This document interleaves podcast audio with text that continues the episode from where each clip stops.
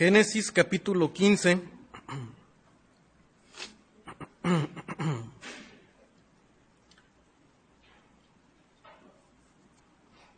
Pues bien, hermanos, eh, la semana pasada eh, se estuvo considerando el capítulo 14. En el capítulo 14 usted pudo observar, ¿verdad? Pudo ver ahí eh, cómo Abraham, ¿verdad? Pues lleva a cabo una, una, una gran victoria, derrotando a un, eh, a un ejército asirio con tan solamente 318 personas. Únicamente, inclusive, dice la escritura, con los siervos de su casa, o sea, no eran no eran personas de guerra, no eran gente eh, preparada, ¿verdad?, con tácticas militares.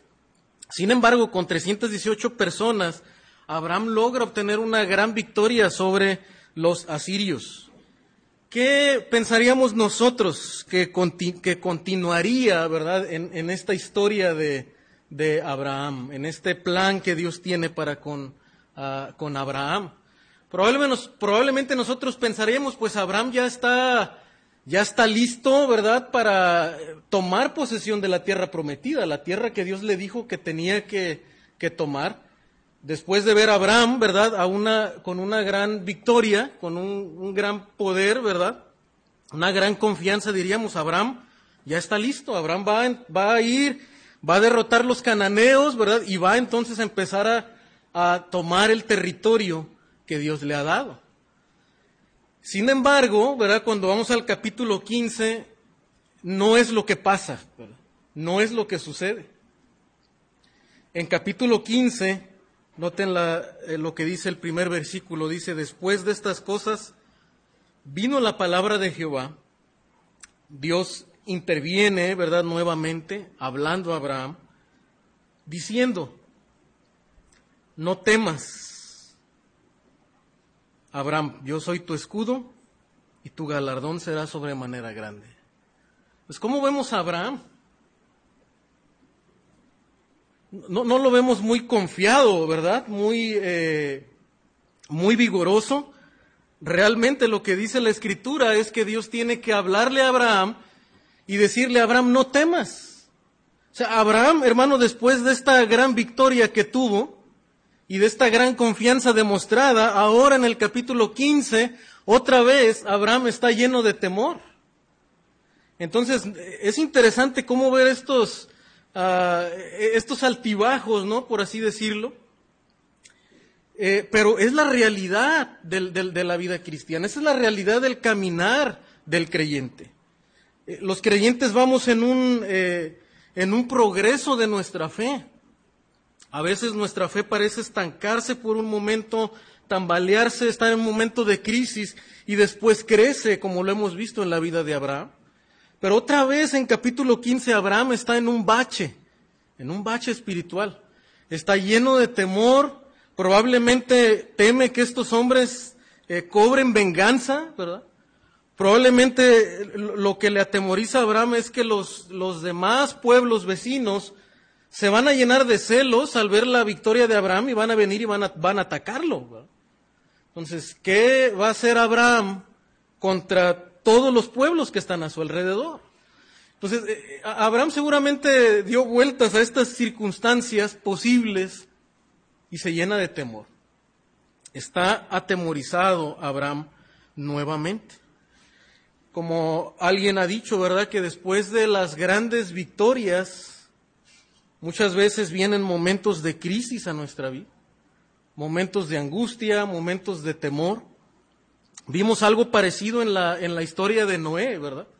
Después de que Noé sale del arca, victorioso, ¿verdad? De haber resistido tanto tiempo, de haber confiado en el Señor y de ser salvo de, de esta situación.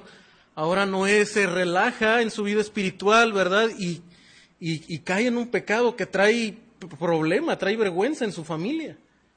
Ahora vemos a Abraham, ¿verdad?, siendo como una, a manera de una repetición en esas circunstancias, pero nos, nos está presentando, presentando la escritura precisamente la imagen del hombre, el, uh, la naturaleza humana, cómo es la vida del, del, hombre y aún de los, de los hijos de Dios. La Biblia nos presenta un cuadro, ¿verdad?, honesto de cómo es el caminar del hombre, aún del hombre del hombre de Dios. No es alguien perfecto, no es alguien que, que, siempre, ¿verdad?, está plenamente ahí al pie, confiado, sino es alguien que tiene altibajos en su vida y que tropieza muchas veces y que también enfrenta angustia, enfrenta temor. Pero lo que sí resalta la escritura, hermano, y es donde nosotros debemos estar bien enfocados, es en la obra de Dios, es en la presencia de Dios para con sus hijos. Dios tiene que intervenir después de estas cosas, dice, viene la palabra de Jehová. Es la palabra de Dios la que siempre está preservando la fe de sus hijos, la fe de de su pueblo. Y entonces viene la palabra de Dios, hermano, para alentarle a Abraham y decirle Abraham, no temas, no temas. Y hermano, la, eh, la manera en la que el Señor alienta a Abraham primero es mostrando, mostrando su carácter. Antes de que el Señor le, le diga a Abraham, le, le presente a Abraham sus promesas, lo que Dios va a hacer y le dé detalles de lo que Dios va a hacer con, con Abraham y lo que sigue en la vida de Abraham, el Señor primero se le revela a Abraham, revela su carácter. Porque eso es lo que nosotros, cada uno de nosotros necesitamos, hermano. No, no necesitamos siempre un plan detallado del futuro, de lo que, de lo que va a acontecer. Muchas veces nosotros nos llenamos de angustia al pensar en lo porvenir. Pero no necesitamos que Dios nos dé detalles concretos, exactos de lo que sigue en nuestra vida. Lo que necesitamos es conocer al Dios que controla la historia y tiene sus planes determinados. Y es por eso que el Señor se revela a Abraham diciéndole, yo soy tu escudo. Lo que el Señor le está diciendo a Abraham, no temas porque yo te protejo. No, el Señor le recuerda a Abraham, no fuiste tú, no fueron eh, estos 318 hombres. esa no fue la razón del, del éxito militar. Y aunque Abraham fue una protección para su sobrino, ¿verdad, Lot? Pero ahora él está temeroso y el Señor le dice, mira, yo soy tu protector. Así como tú protegiste a tu sobrino, recuerda que yo soy el que te protejo a ti y a los demás miembros de tu familia. Entonces no temas. Yo soy tu escudo, ¿verdad? Y esta imagen la vemos a lo largo de la escritura. David confiando en el Señor, diciendo que Él es su, escudo, su protección, eres escudo alrededor de mí, mi gloria, el que levanta mi cabeza. Y eso es lo que el Señor quiere que Abraham uh, reconozca y confíe. Y tu galardón será sobremanera grande. El Señor es su escudo y es su mismo galardón. Dios mismo es el galardón de Abraham, más que, ah, y Abraham reconoció esto, ¿verdad? También. Más que un botín, ¿verdad? De riquezas que Abraham obtuvo. El Señor mismo es el galardón de Abraham. Él es el fin de todo lo que venga en la vida de Abraham. De las riquezas, del, del éxito, del poder, de, aún de la misma tierra física que Dios le promete. Dios le quiere recordar a Abraham, ¿verdad? Que Dios es que Él mismo es su galardón. Y que desde luego vendrá, ¿verdad? Un galardón grande para, para Abraham, como Él ya se lo había prometido en el capítulo 12. Entonces, hermano, eh, en esta mañana vamos a ver eh, el tema una fe fortalecida. Una fe fortalecida. Y lo primero que Dios hace, hermano, para fortalecer la fe de Abraham, porque es Dios quien está fortaleciendo su fe, es revelar su carácter. Y lo primero que Dios revela de su carácter es que el Dios protector fortalece la fe de Abraham. Es un Dios protector. Abraham tiene que creer, tiene que aprender a confiar en que Dios es su protector. El Dios protector es el que fortaleció la fe de Abraham y es el mismo Dios, hermano, que fortalece nuestra fe. Y cuando tú y yo estamos ahí, ¿verdad? En ese valle de angustia, de temor por, por lo porvenir, por lo inestable que puedan parecer nuestras circunstancias, por lo oscuro que se vea el panorama, nosotros debemos ir a la escritura y recordar que Dios es nuestro protector. Cuando los enemigos están al acecho, ¿verdad? Cuando diferentes situaciones nos ponen en una situación vulnerable de los problemas de la, de la vida debemos recordar que hay un escudo a nuestro alrededor y es el Señor, el Dios protector que fortalece la fe de Abraham. Es el, es el primer punto en esta mañana. Pero hermano, ah, ¿de qué manera eh, podemos ver en el versículo 2 que Abraham, después de que Dios le da, le da esta respuesta, esta revelación de su carácter, Abraham responde y le dice, Señor Jehová, ¿qué me dará haciendo así que ando sin hijo y el mayordomo de mi casa es ese Damaseno Eliezer? O sea, la pregunta de Abraham, hermano, ahora no es una pregunta de incredulidad. Eh, aparentemente puede parecer una pregunta de, incredulidad, pero realmente, hermano, Abraham está siendo muy honesto con el Señor. Él está abriendo su corazón al Señor y, y, preguntándose, Señor, pero yo creo en tu promesa, ¿verdad? De que tú eh, eres mi protector y que tú me vas a dar un galardón, o sea, tú me vas a dar la tierra, tú me, vas a dar un gran nombre, ¿verdad? Eh, y el Señor le promete ser inclusive tan acaudalado que será de bendición a otras naciones. Pero entonces la pregunta de Abraham, pudiéramos decir así, es válida en un sentido porque ¿Cómo, ¿Cómo es que Abraham va a obtener, o sea, quién va a continuar con el legado de Abraham? Abraham ya está casi de, de 100 años.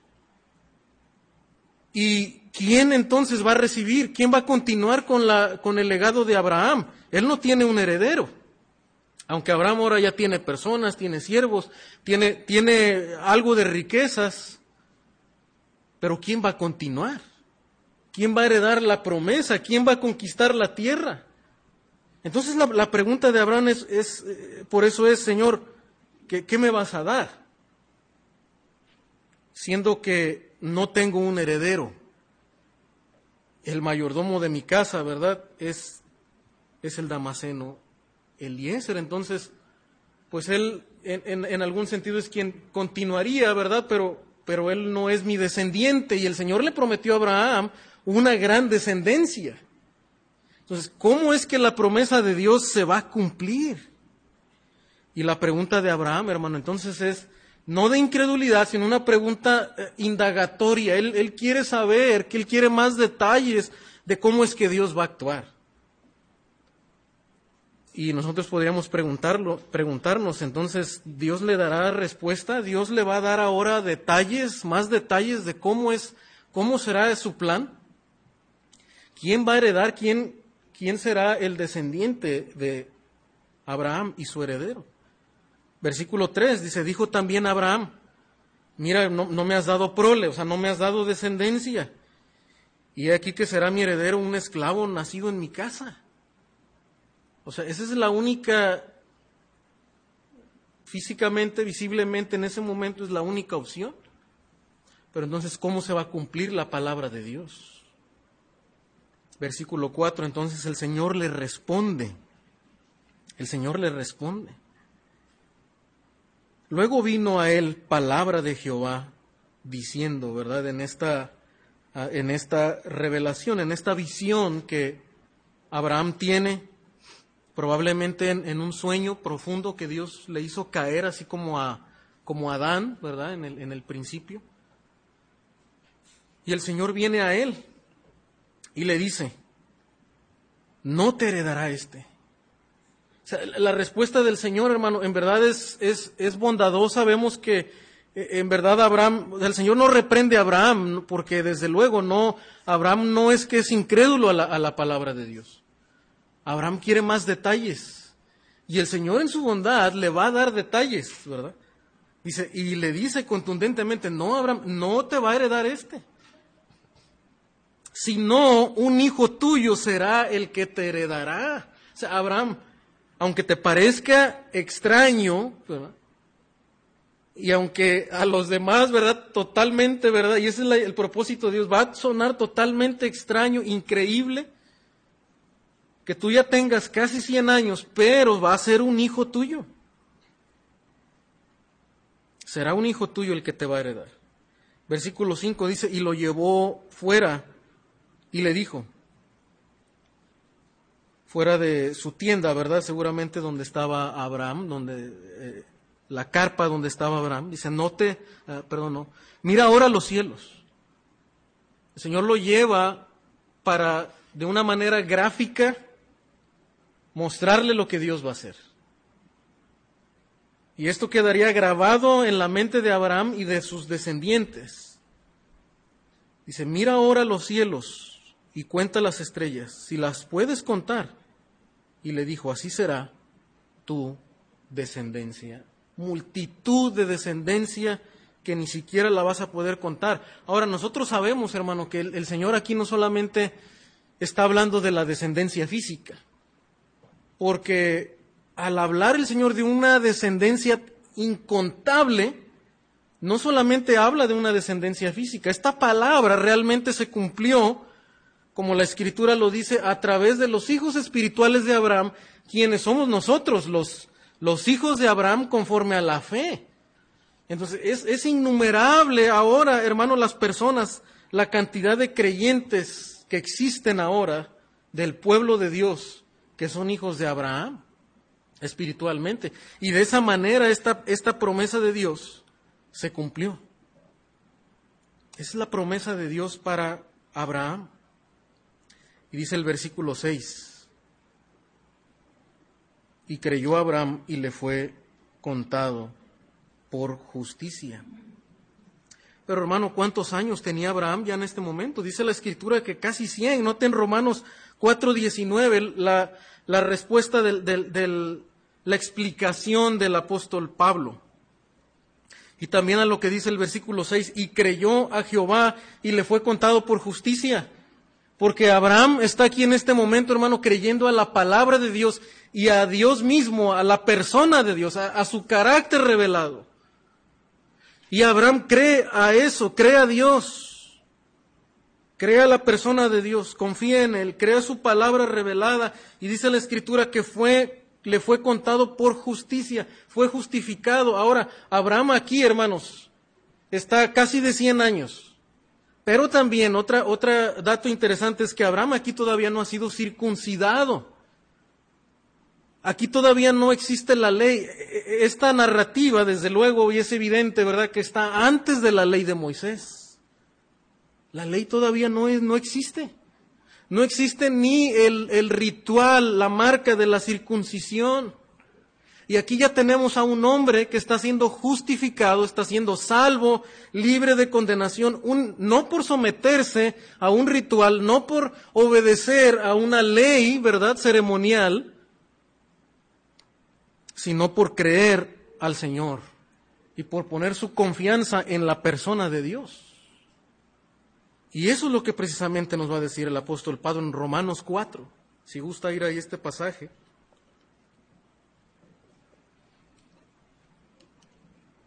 Dice la escritura, y no se debilitó en la fe. Por eso le hemos titulado este mensaje una fe fortalecida, porque dice Pablo, ¿verdad?, que Abraham no se debilitó en la fe. O sea, sí estuvo en ese momento de la crisis de la fe donde hay temor, donde hay inseguridad, incertidumbre. Pero Abraham no se queda ahí en el, en el valle. Y eso es lo que caracteriza a un verdadero creyente. El creyente puede estar en medio de la tormenta, puede estar ahí tambaleándose un poco, pero no se queda ahí. Abraham se fortaleció en fe, no se debilitó en fe, ¿verdad? Sino que atiende a la palabra de Dios. Dice, no se debilitó en fe al considerar su cuerpo que estaba ya como muerto, siendo casi de 100 años. Como decimos nosotros, ya estaba un pie de la tumba, ¿verdad? Ya su cuerpo casi como muerto, ¿verdad? Dice, dice el apóstol Pablo. O otra cosa que apuntaba que era un obstáculo a la fe de Abraham era la esterilidad de la matriz de Sara, ¿verdad? O sea, no solamente Abraham siendo un hombre de casi 100 años, sin una capacidad natural, física para poder procrear, pero también la misma Sara, siendo una mujer estéril. O sea, el pronóstico aquí es totalmente en contra. Es imposible que humanamente Abraham y Sara puedan tener un hijo de ellos, un hijo de Abraham. Versículo 20 de Romanos 4 dice, tampoco dudó por incredulidad. Nos explica, ¿verdad, Pablo, que Abraham no está dudando. Abraham quiere más detalles del obrar de Dios, de la promesa de Dios. Abraham no está dudando en ningún momento de la promesa que Dios le dio en Génesis 12, sino que se fortaleció en fe, dando gloria a Dios. La fe de Abraham da gloria a Dios honra el carácter de Dios, ¿verdad? Porque Abraham está creyendo que Dios es su protector, su galardón, pero también, como veremos ahorita, es poderoso. Y es lo que nos va a decir el apóstol Pablo. Versículo 21 dice, plenamente convencido, plenamente convencido, eso es lo que Dios quiere de nosotros, una fe plena, que haya convicción que era también, dice, poderoso para hacer todo lo que había prometido. Eso es lo que Abraham está creyendo acerca de Dios. Abraham, yo soy tu escudo y tu galardón, pero también el Señor le dice a Abraham, yo soy poderoso. Abraham cree que el Señor es poderoso, porque es tan poderoso que puede darle un hijo, un descendiente de él, de un hombre de, que está ya casi al pie de la tumba y de una mujer que es estéril. Abraham está plenamente convencido, hermano, en el poder de Dios. Y eso es lo que fortaleció la fe de Abraham. El creer en Dios, el creer quién es Dios. Esa es la pregunta más importante para nosotros, hermano. No, no, no ¿qué viene? ¿Qué sigue? Quiero saber, ¿verdad? Cada detalle. ¿Quién es Dios? Porque estando plenamente convencido quién es Dios, lo, lo que venga en, mi vida, en el plan de Dios, yo voy a salir adelante. Yo voy a, cumplir el propósito de Dios porque conozco a Dios. Yo voy a saber orar conforme a la voluntad de Dios porque conozco a Dios. Por eso el Señor dijo, ¿verdad?, que nos deleitemos en Él. Cuando alguien se deleita en Él, dice, el Señor va a, eh, va a responder a, las peticiones del, del, corazón. El Señor concede las peticiones de nuestro corazón. Necesitamos conocer más a Dios de manera personal. Versículo 22, por lo cual también su fe le fue contada, dice, por justicia. Y no solamente con respecto a él se escribió que le fue contada, ahora es lo que nos va a explicar Pablo, ¿verdad? cómo Abraham pasa a dar una herencia, a heredarnos una fe, a tener hijos espirituales y entonces se cumple la palabra, ¿verdad? De que tu descendencia será como las estrellas del cielo. Dice, sino también con respecto a nosotros, los creyentes, dice, a quienes ha de ser contada. Esto es, a los que creemos en el que levantó de los muertos a Jesús, Señor nuestro. Y Pablo está haciendo una, una analogía, ¿verdad? Porque lo que está diciendo, mira, lo que nos salva, lo que nos justifica, no es las obras, no es porque nosotros nos apeguemos a las obras de la ley o cumplamos las obras de la ley, es por creer en aquel que levantó de los muertos a Jesús. Lo que nos salva a nosotros es creer en el poder redentor de Dios que dio a su Hijo, ¿verdad? Para morir en la cruz y luego lo resucitó de los muertos. Y es, es una analogía, hermano, porque a propósito Pablo usa esa expresión de decir, mira, Abraham creyó a Dios cuando estaba ya casi como muerto. O sea, lo que está diciendo es, pongamos nuestra fe en el poder de Dios que resucita de los muertos, porque le dio un hijo a Abraham que ya estaba como casi muerto.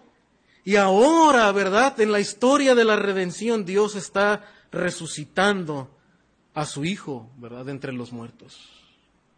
Y eso es lo que salva al ser humano. No es mi bondad, no es mi, ah, verdad, mi piedad, no es mi capacidad para apegarme a la ley de Dios, hermano. Y esto me da esperanza porque si soy honesto, cuando yo veo mi caminar, entiendo que yo no puedo cumplir la ley de Dios. Y recuerdo en, mis años de, eh, de adolescencia, no entendía estos aspectos del Evangelio. como, como por la gracia de Dios empiezo a entenderlo. Y, y recuerdo que yo me esforzaba por, por cumplir la palabra de Dios. Y a veces intentaba leer la Biblia y sabía que yo debía leer la Biblia y casi no fallar, ¿verdad?, en el plan de lectura. Pero me empezaba a distraer con otras cosas y dejaba. Y cuán culpable me sentía y frustrado de no, inclusive pensar que tal vez no, no era salvo o perdía la salvación. Pero hermano, cuán confortante es saber que no, no es por mis obras. No es que si hoy fallo, el Señor ya no me acepta. Tal vez ya no soy hijo de Dios, ¿verdad? No, no, no, es, es el Señor el que trae la salvación. Es el Señor quien dio a su Hijo y si yo creo en Él, ¿verdad? Entonces soy salvo. Y desde luego, ¿verdad? Esa misma fe me, me ayuda a obedecerlo más, a creer más en Él, ¿verdad? Y, y ser transformado, no quedarme en, en, la misma condición, ¿verdad? Sino a decir, yo voy a obedecer porque el Señor me amó tanto, el Señor se entregó, entonces yo tengo que corresponder al amor de Dios. Pero, pero la motivación es distinta, no es que yo intento ser bueno para ganarme la justicia de Dios, sino porque Dios me justificó, entonces ahora, ¿verdad? su amor me motiva, su gracia me motiva a obedecerle, amarlo por sobre todas las cosas. Y eso es lo que está explicando el apóstol Pablo, hermanos, en Romanos, diciendo, no, ningún hombre es justificado por las obras de la ley, sino por creer. Y el punto es, mira, Abraham, Abraham sin ley, sin ser circunciso, circuncidado, perdón, y el Señor lo justificó, ¿verdad? por creer únicamente en el Dios poderoso que fortaleció la fe de Abraham. Una fe fortalecida por la revelación de Dios, un Dios protector, pero un Dios poderoso también. Hermano, el hombre no es liberado de condenación por esas buenas obras, es claro, ¿verdad? Y, amigo que nos escuchas en esta mañana, ese es el Evangelio de Dios. Esas son las buenas noticias. Es tan claro, es tan sencillo que tú puedes venir a Él en arrepentimiento y creyendo en el poder de Dios, en la obra redentora de Dios. No depende de ti. No depende de, de qué tan bueno eres. Depende de la gracia de Dios. Y Dios únicamente te pide que tú creas en Él y podrás ser salvo. Pero hermano, vamos a continuar en el texto. En el versículo 7 de Génesis 15 dice, el Señor continúa, ¿verdad?, hablando y le dijo, yo soy Jehová, que te saqué de Ur de los Caldeos, para darte a heredar esta tierra. El Señor le recuerda, ¿verdad?, lo que Él ha hecho. Fui yo quien te saqué. No depende de ti. Es Dios. Para darte a heredar esta tierra. La promesa de Dios ratificada. Y el versículo 8 responde a Abraham otra vez. Ahora, hermano, lo que me llama la atención aquí, ¿verdad? Es, y más adelante la escritura lo va, lo va a decir, de hecho Pablo lo dice, y creyó a Abraham y le fue contado por justicia y fue considerado amigo de Dios. O sea que lo que vemos en capítulo 15 es precisamente, hermano, esa relación creciente que Abraham tiene con el Señor. Y, en este momento, e, este capítulo nos presenta un modelo de cómo debe ser nuestra relación con el Señor. O sea, la, la relación con el Señor, hermano, no debe ser algo mecánico, ¿verdad? No es algo repetitivo, no, no es algo como que, desde luego, tememos al Señor, ¿verdad? Él, es fuego consumidor, pero por otro lado podemos hablar con Él confiadamente. Cuando somos sus hijos podemos acercarnos a Él como, un amigo, expresar nuestros temores, nuestras dudas, nuestras ansiedades. Abraham está haciendo eso, hermano. Y, y, le va a decir a Abraham, Señor Jehová, ¿En qué conoceré que la heredar? Otra vez, Abraham no está dudando, pero Abraham quiere que el Señor le ayude, mostrándole una señal de cómo es que va a heredar la tierra, cómo, será posible esto. Porque hasta ahora Abraham, ¿verdad? No, no tiene nada. No tiene nada físico que le garantice, ¿verdad?, que es dueño de esa tierra. Recuerda que en el último sermón explicábamos que lo único que Abraham tenía eran los altares que él iba edificando donde adoraba a Dios. Eso era lo único. Y Abraham está en la misma condición. Y ahora, ¿verdad? En un momento atemorizado de qué pueden hacer los enemigos a su alrededor. Entonces Abraham pide una una señal respecto a la promesa de Dios. Antes que Dios le dé detalles, hermano, otra vez, sobre la posesión, Dios, ya, Dios, Dios es contundente, tampoco le dio tantos detalles a Abraham cómo iba a ser, solamente le dice, va a ser un hijo tuyo, va a ser un hijo tuyo, no va a ser de tu siervo, ¿verdad? Ni tampoco de una sierva de Sara, ¿verdad? va a ser un hijo tuyo, pero ahora la tierra, Señor, ¿cómo, cómo es que voy a tomar posesión de la tierra? Y antes que el Señor le dé detalles de esto, nuevamente le da una revelación de sí mismo. El Señor ya le dijo, Abraham, yo soy tu escudo, tu galardón, y le dio a entender el Señor, ¿verdad? Abraham, no te preocupes porque yo soy tan poderoso que yo puedo darte hijos, ¿verdad? Aunque estés ya casi muerto y tu mujer sea estéril. Pero el Señor se sigue revelando a Abraham, Abraham y se revela de la siguiente manera, versículo 9. Y le dijo, tráeme una becerra. El Señor a través de símbolos, ¿verdad? Primero se le dice, mira las estrellas.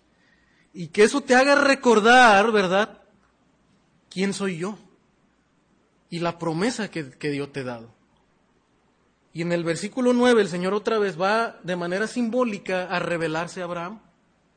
Dice, tráeme una becerra de tres años y una cabra de tres años y un carnero de tres años, una tórtola también y un palomino. Y tomó él todo esto y los partió por la mitad y puso cada mitad una enfrente de la otra, mas no partió las aves. Ahora, ¿Qué significa esto? ¿Qué, ¿Qué es lo que el Señor va a hacer? ¿Qué le quiere mostrar a Abraham? Hermano, lo que el Señor va a hacer es ratificar el pacto que Dios ha hecho con Abraham. Y lo hace de manera gráfica. Normalmente un pacto, ¿verdad? Se hace entre dos personas. Un pacto es un acuerdo entre dos personas donde se comprometen el uno al otro contraen responsabilidades, ¿verdad?, sobre ese, sobre ese pacto y obtienen beneficios. Pero lo que Dios va a hacer, hermano, es distinto a lo que entre seres humanos se hace, en, un pacto que es, ah, en ese pacto bilateral. El Señor, desde luego, lo que está mostrando es que va a hacer un pacto al decirle, mira, vas a partir, ¿verdad? Los animales por la mitad uno enfrente de la otra está ah, graficando, está mostrando eh, las dos partes del, del pacto, las dos personas que contraen el pacto. Y más no partió las aves. Pero lo que sucede, hermano, es que una, una vez que Abraham obedece y hace esto que el Señor le, eh, le manda, el Señor eh, tarda un momento. De tal manera que dice la escritura que las aves de rapiña empezaron a, descender. O sea, aquí Abraham no, el Señor no le pide a Abraham que haga un sacrificio y lo queme, ¿verdad? Como lo, como lo había hecho anteriormente. Pues Dios va a hacer algo. ¿No será Abraham quien prenda fuego al sacrificio? Hay algo más que Dios quiere ilustrar. Es un pacto entre dos personas. Y el Señor, ¿verdad? Demora en hacer algo Parece que aquí lo que vemos que el Señor sigue probando la fe de Abraham, la espera de Abraham, es decir, Abraham, tienes que esperar. Yo sí te voy a dar la tierra, así como vas a tener un hijo, ¿verdad? Pero Abraham, espera en el tiempo de Dios. Dios no obra conforme al reloj del ser humano. El reloj de Dios es distinto. Y Abraham de esa manera tiene que aprender, ¿verdad? De esa manera gráfica el Señor demora un momento, ahí están ya las, eh, los sacrificios y empiezan a venir las aves de rapiña y Abraham las empieza a ahuyentar. Versículo 12, más a la caída del sol, ¿verdad? Más a la caída del sol. Sobrecogió el sueño Abraham. Y aquí que el temor de una grande oscuridad cayó sobre él. Aquí empieza Dios a revelarse, ¿verdad? Y a través de, mostrar un terror, de una, de una sombra de oscuridad que cae sobre Abraham. Versículo 3, entonces Jehová dijo a Abraham, ten por cierto que tu descendencia morará en tierra ajena y será esclava allí y será oprimida cuatrocientos, cuatrocientos años lo que el Señor está revelando, hermano, gráficamente, ¿verdad? Primero,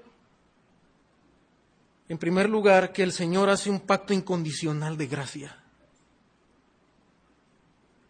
La confirmación del pacto, el cumplimiento del pacto, hermano, no depende de Abraham. No depende de Abraham. Dios va a cumplir su palabra, su pacto es incondicional, ¿verdad? Es Dios, ¿verdad? quien eh, sobrecoge de temor de esa gran oscuridad. Y luego más adelante vemos que el Señor mismo, ¿verdad? Pasa por, por en medio de ese, ah, de ese sacrificio. Dice en el versículo 17, y sucedió que puesto el sol, ya oscurecido, se veía un horno humeando y una antorcha de fuego que pasaba por entre los animales divididos. Es Dios quien únicamente pasa a través del sacrificio. Culturalmente, eh, cuando las personas establecían ese pacto, pasaban las dos personas a través del sacrificio, ilustrando que eran las dos personas quien contraían compromisos el uno al otro y traían bendiciones, ¿verdad? para el uno al otro. Aquí, hermano, Dios pasa en medio del sacrificio, mostrándole a Abraham primero que es Dios quien se compromete, ¿verdad? A bendecir a Abraham, como lo hizo en el capítulo 12. Yo te bendeciré, ¿verdad? Yo haré de ti de una gran nación, serás bendición, tendrás una gran descendencia. Abraham no. Él no está aportando nada al pacto de Dios. Abraham únicamente tiene que creer a la palabra de Dios otra vez mostrándonos, hermano, que las promesas de Dios no dependen de nosotros, de nuestra bondad, de nuestra fidelidad. El Señor sigue siendo fiel, aunque usted y yo, hermano, en verdad muchas veces seamos infieles y le fallemos al Señor. Su pacto es incondicional, es un pacto de gracia. Y el Señor se compromete a traer bendiciones a Abraham de una manera incondicional. Entonces, hermano, lo que vemos aquí es la revelación de un Dios de gracia que fortalece la fe de Abraham. Un Dios de gracia que fortalece la fe de Abraham. Ahora, hermano, este cumplimiento final, ¿verdad? Desde luego el Señor está presagiando que lo que pasaría en la en la historia de la familia de Abraham. Ese terror, esa oscuridad que sobrecoge a Abraham presagiaba que la tierra heredada por la descendencia de Abraham sucedería, ¿verdad?, hasta la cuarta generación. No en el reloj de Abraham, en el reloj de Dios. Después de un largo tiempo, después de, tres generaciones, en la cuarta generación regresarían a la tierra, ¿verdad? Después de un tiempo de oscuridad, de esclavitud. Ahí estaría la familia de Abraham, en esclavitud en Egipto, y regresarían para tomar posesión de la tierra que Dios le había prometido. Ahora, interesante, hermano, que Génesis se escribe precisamente para esta generación.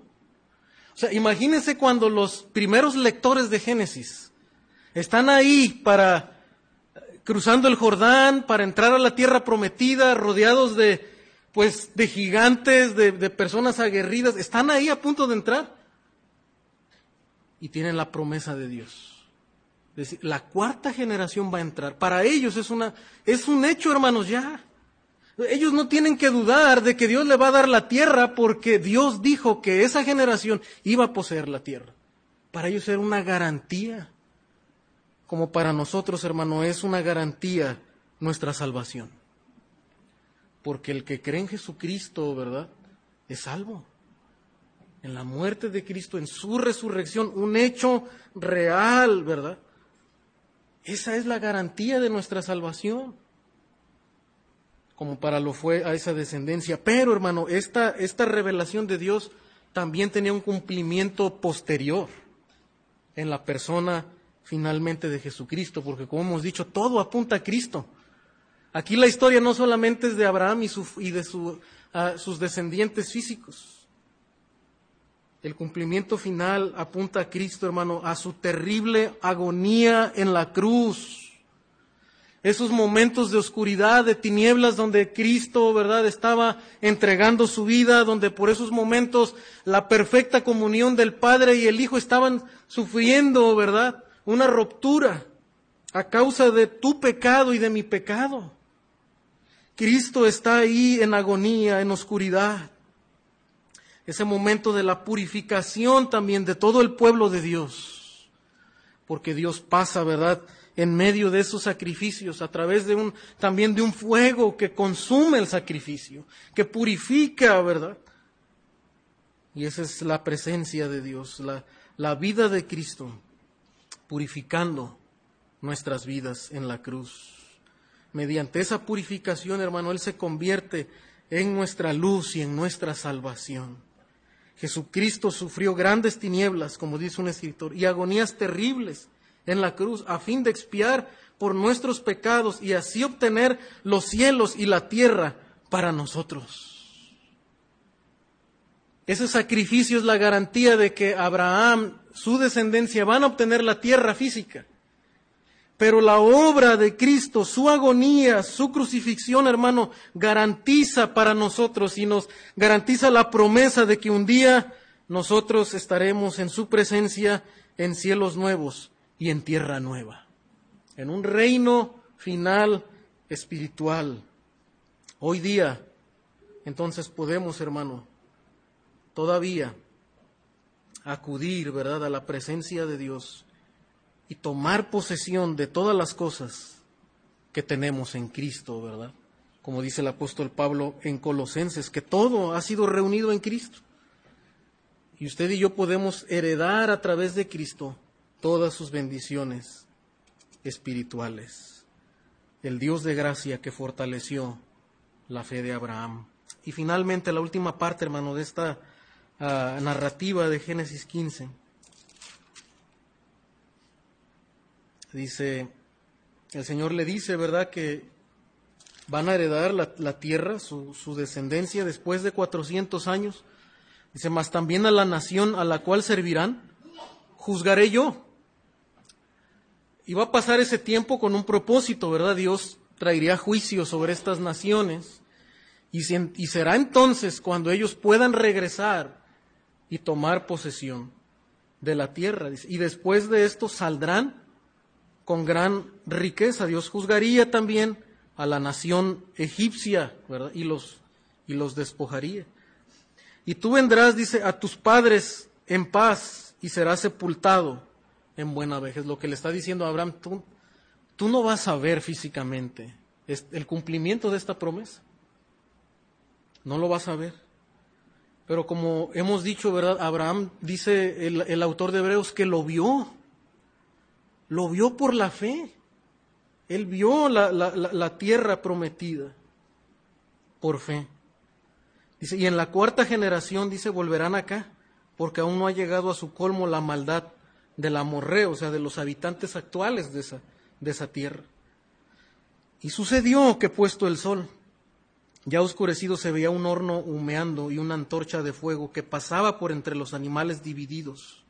En aquel día hizo Jehová un pacto con Abraham diciendo, a tu descendencia daré esta tierra. El Señor le vuelve a ratificar su promesa diciendo, yo voy a darle a tu descendencia esta tierra. Desde el río de Egipto hasta el río grande, el río Éufrates. Y la tierra de los... El Señor ahora lo que está diciendo es los límites de la tierra, ¿verdad? Desde el río ah, Nilo, ¿verdad? Del río de, de, de Egipto hasta el río Éufrates. En realidad, hermano, en la historia, Israel no, eh, aún regresando de la esclavitud egipcia, no pudieron tomar posesión de toda esta, esta parte de tierra que el Señor les dio. Aún en los momentos más, eh, en la época de oro de Israel con Salomón, que se extendieron bastante los territorios de, de Israel, no pudieron todavía conquistar toda esta tierra que el Señor le, le, le dio a Abraham. Y hoy en día, desde luego, ¿verdad? Pues sabemos que esta tierra está ocupada por, por otras naciones y siempre hay un conflicto, ¿verdad? En, en Medio Oriente por, eh, por esta tierra. Pero esa tierra le pertenece al, a la nación de Israel, a la descendencia de Abraham a través de Isaac, A través de, Isaac.